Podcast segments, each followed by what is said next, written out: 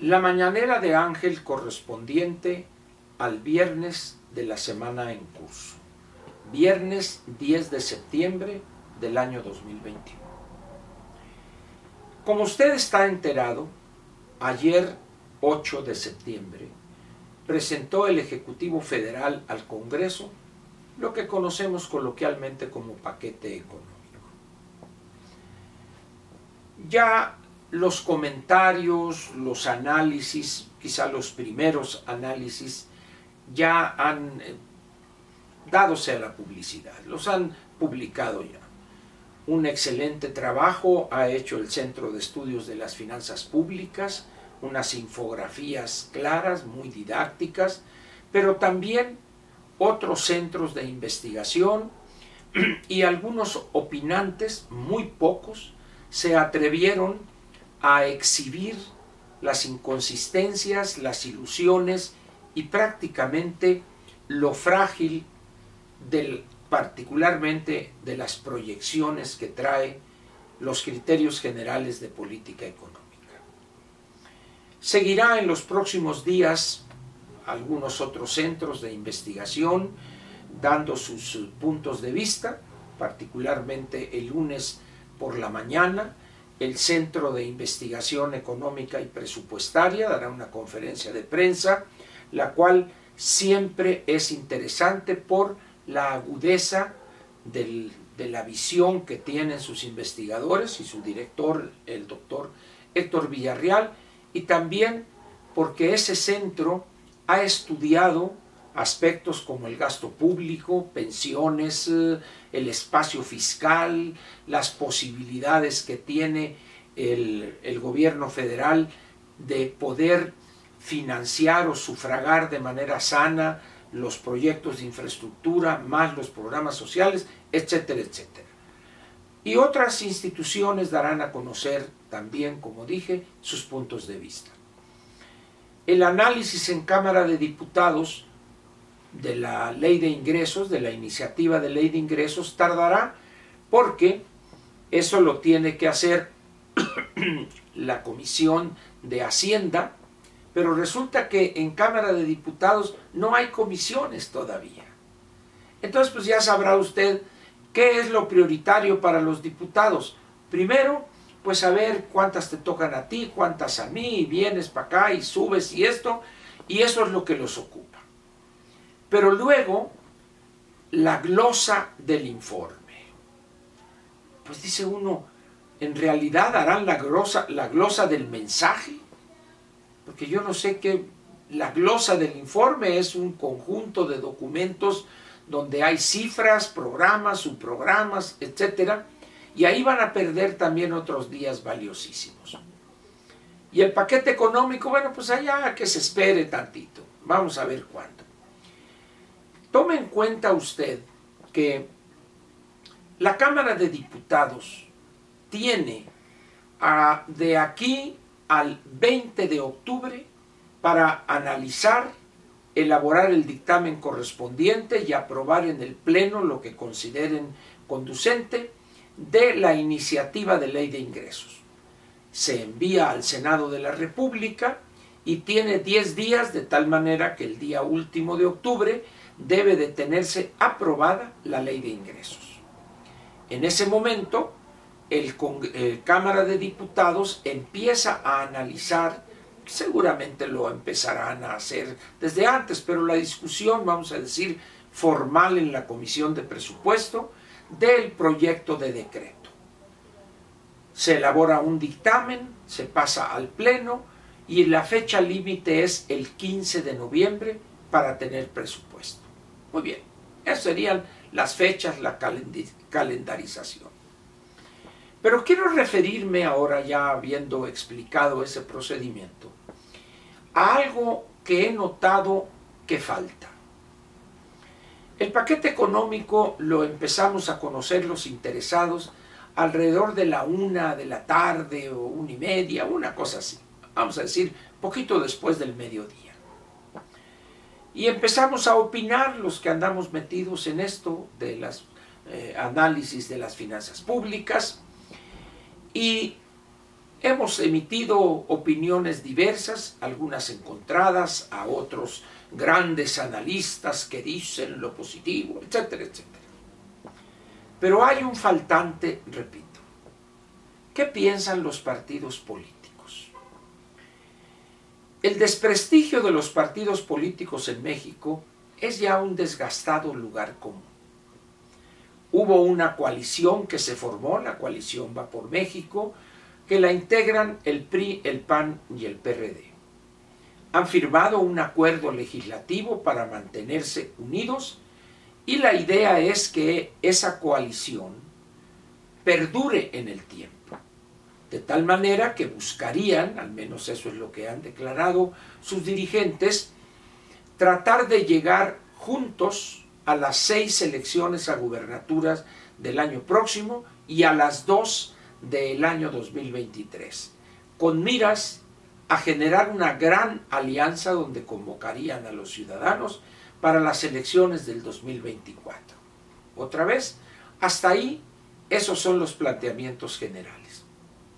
Pero le tengo a usted una pregunta, a ver qué piensa. ¿Qué han dicho los tres partidos políticos que integran la coalición Va por México, o a la alianza Va por México, ¿Qué han dicho del paquete económico? ¿Han expresado alguna opinión positiva, negativa o neutral? No. ¿Ha dicho algo el Partido Verde Ecologista que están con el grupo de enfrente? ¿El Partido del Trabajo ha dicho algo? ¿Morena misma ha emitido alguna opinión? Es decir, en una democracia, los partidos políticos son los pilares fundamentales para todos los procesos electorales. Y en, un, en una, eh, vamos a decir, en una situación tan importante como es analizar el, el paquete económico, pues dirán ellos, no, es que hay que revisar esto por esto, programa, sí, pero hay elementos generales que se pueden analizar rápidamente por el impacto que tendrían en los ingresos, en las exportaciones, en los ingresos del erario, etc.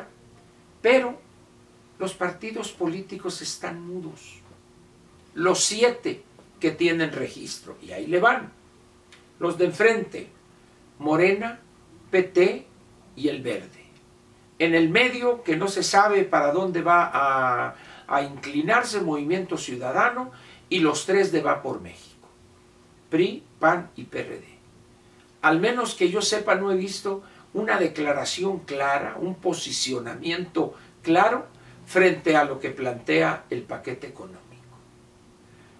Y dice uno, ¿a qué se debe esa ausencia de la discusión del paquete económico? La cual ya empezó.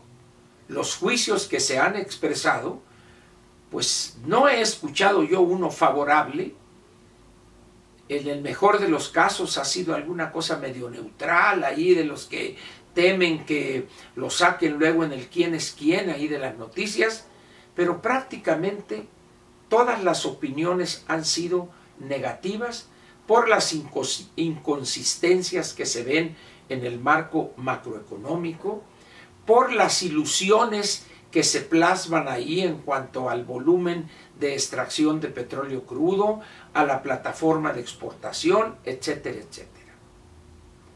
Dice uno, a ver, no hay un punto de vista, bueno, ya de perdida la cantidad increíblemente elevada que va a ser destinada a las pensiones o a las dádivas adultos mayores, 238, 240 eh, mil millones de pesos. Y si le sumamos a eso las pensiones con la ley del 73, en total estaríamos hablando de un billón, bueno, no un millón, mil, sí, un billón, aun cuando pues eh, dicen es un millardo, un milardo, pero sería un billón 400 mil millones de pesos, 1.4 billones de pesos, nada más para las pensiones y las dádivas adultos mayores. Y dice uno, oye, es mucho dinero, claro, y va el año que entra y el otro y el otro y los próximos cuatro o cinco va a seguir siendo muchísimo dinero. No ha habido una opinión de los partidos. dice uno, ¿qué pasa? ¿En qué andan ellos? ¿Estarán haciendo un análisis completo, detallado de eso? No, andan en otra cosa. ¿Cómo se van a distribuir las comisiones en, en la Cámara de Diputados? Pero dice uno, a ver, todos los partidos tienen prerrogativas y hay un porcentaje que pueden destinar a sus centros de análisis. En el PRI la Fundación Colosio, en el PAN la Fundación Rafael Preciado, en el PRD no recuerdo cómo se llama, pero tienen también su centro de estudios. ¿Y dónde están esos? ¿Por qué no, no les importan sus militantes que les gustaría conocer cuál es la posición del partido frente a algo tan determinante como es el paquete económico. Hay una miscelánea fiscal que va a crear un régimen hasta ahorita un poco raro de la confianza y hablan de unos porcentajes muy bajos en cuanto a pago de impuestos dependiendo del volumen de los ingresos al año de los contribuyentes. ¿No tienen algo que decir al respecto? ¿No les importan los contribuyentes? ¿No les importa el que no vaya a cumplirse la meta proyectada de 4,1% del crecimiento del Producto Interno Bruto, cuando el consenso entre las casas que hacen prospectiva económica es menos de 3, menos de 3%. ¿En qué están los partidos políticos? Y la respuesta sería muy sencilla, están en lo suyo viendo a ver con cuántas comisiones se quedan, viendo a ver a quién meten y a quién sacan, etcétera, etcétera. ¿Y el ciudadano? ¿Dónde está el ciudadano? ¿Dónde queda? ¿Con qué podría criticar ese paquete económico ese ciudadano? ¿O con qué lo podría defender si es inclinado al apoyo a Morena, por ejemplo? La realidad es que los siete partidos andan en otra cosa. Luego, que no se quejen mañana de que el ciudadano no confía en ellos. Muchas gracias, pues, agradezco su presencia aquí y lo espero mañana en la sabatina. Por lo pronto, muchas gracias.